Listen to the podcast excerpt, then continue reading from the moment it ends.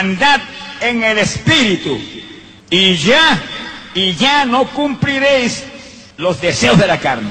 Por eso que le gusta a la gente, porque no andan conforme al espíritu. Como andan conforme a la carne, le gusta lo carnal.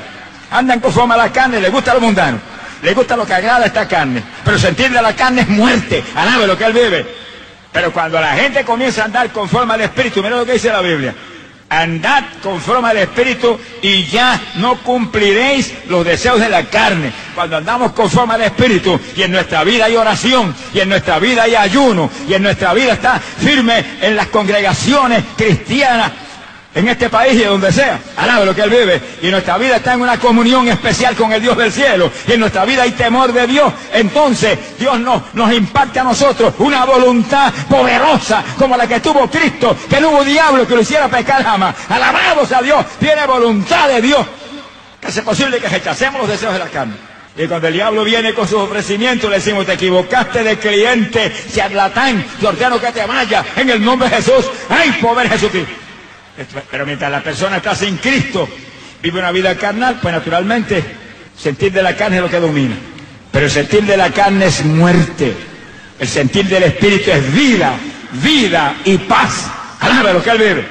Sonríe si puede. Terminamos ahora. Pero óigalo bien. No se me desmaye. Usted se quiere ir en el rapto. La Biblia dice que el propio Dios de la paz, esta obra es de Dios, Hay que buscarlo a Él. El propio Dios de la paz te santifique plenamente. La Biblia dice, sin santidad nadie verá al Señor. Pero este versículo habla en detalle. El propio Dios de la paz te santifique plenamente. Quiere decir por completo. Y te lo describe. Espíritu, alma y cuerpo se han encontrado irreprensibles para la venida del Señor Jesucristo. Alabamos a Dios.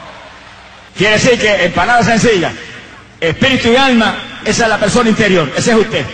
El espíritu tiene que ser santo, un espíritu en el cual se manifiestan los frutos del espíritu. Un alma que tiene que ser santa, donde las emociones y los anhelos tienen que ser santos. Pero también dice, y por fuera, yo oigo mucho evangelio que vea, por fuera no tiene importancia. Ah, pues mire, agarre esto y echo el zafacón si no tiene importancia y sigue andando como un fantasma por ahí. Sea bendito el Señor Jesucristo espíritu, alma y cuerpo sean encontrados irreprensibles. Ah, hay traducciones que dicen sin mancha para la venida del Señor Jesucristo. Y para el rato, hermano, hay que tener santidad total. ¿Qué dijo Cristo? Sé santo porque yo soy santo.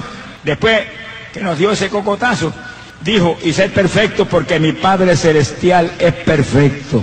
Solamente Dios hace esa obra, hermano. Por eso que hay que buscar a Dios. Hay que consagrarse a Dios. Y hay que hacer lo que dice la Biblia.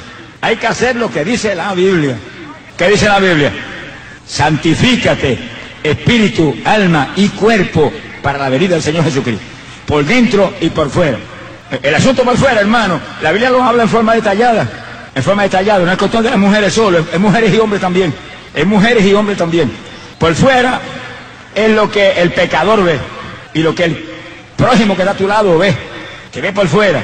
Y en una ocasión yo estaba en un ayuno encerrado hacía días y nunca me olvido que el Señor me habló en alguno de aquellos días y me dijo, dile a mi pueblo que no imiten las modas de los pecadores. Sonríe si se puede. ¿Quién puso las modas de los pecadores? Pues el diablo las puso. ¿Y quién puso las modas nuestras? Jesucristo las puso, están en la Biblia. Ahora, entre, la, entre la parte de afuera, hermano, hay ciertas cosas que son vanidades. Usted debe, debe echarle al zafacón porque usted es un cristiano y debe permitir que los pecadores que lo ven por fuera lo ven como cristianos. Pero hay cosas que son mortales, mortales. Y las mujeres cristianas que yo voy en día, con una falda trepadas acá arriba, exhibiendo las carnes, eso es una moda mortal, porque eso provoca al pecador y provoca a los demás hermanos también a codiciarla a usted, mujer. Y usted tiene que vestir honestamente, dice la Biblia. Cúbrase, mujer. No muestre la vergüenza su desnudez, que usted es cristiana, usted es cristiana, mujer. Tiene que dar ejemplo, tiene que hacer conforme a la Biblia. Alabado sea Dios. Por una vanidad como esa, usted no va a arriesgarse a perder el rato de la iglesia, ya que eso es inmoral. Yo le doy un consejo a las hermanas. Párense frente al espejo y como el novio suyo es Jesucristo, después tener un novio aquí abajo que Dios se lo haya confirmado y eso no es ningún pecado. Pero el novio grande es Jesucristo, el otro es un novio pequeño. Vista para el novio grande, Jesucristo. Y parece en el espejo y dice, Señor, guíame, muéstrame cómo te agrada a ti, dime cómo debo adornarme. Dice que la mujer se adorne con sensatez. ¿No dice que no se adorne? Que se adorne con sensatez. Y te da todos los detalles. Pero usted pregúntele al Señor, déjese dirigir por el Espíritu. No se mueva por el sentir de su carne, porque el sentir de su carne es muerte. Alábalo si puede. Pero el sentir del Espíritu es vida y paz. Sea bendito el Señor Jesucristo. Oigan esto y terminamos. Yo tenía una campaña en el estadio Irán Bison hace unos cuantos años. Y estaba orando de madrugada. Y de pronto mientras oraba, Dios me dio una visión. Y en la visión yo vi el estadio con una puerta muy grande lateral abierta. Y mira, yo miraba esa puerta. El Espíritu me mostraba que había una carrera que se estaba celebrando, un maratón.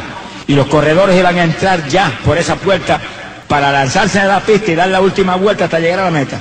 Y entonces yo miraba la puerta y ahí de pronto entraron los corredores. Mire, con unos uniformes blancos que resplandecían y con un paso firme.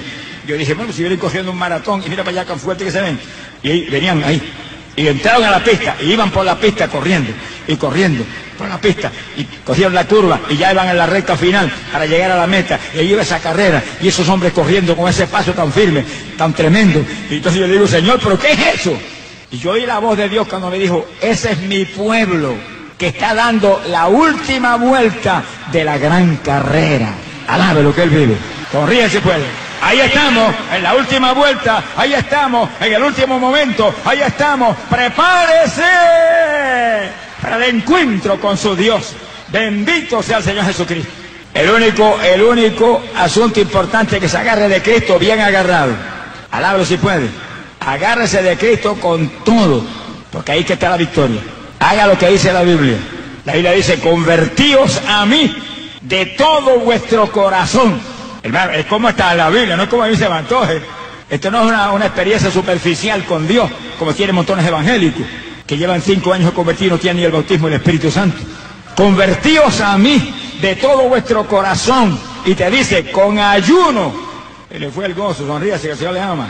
Y después dice, con lloro y lamento. Eso es oración en el Espíritu con lágrimas y con gemidos.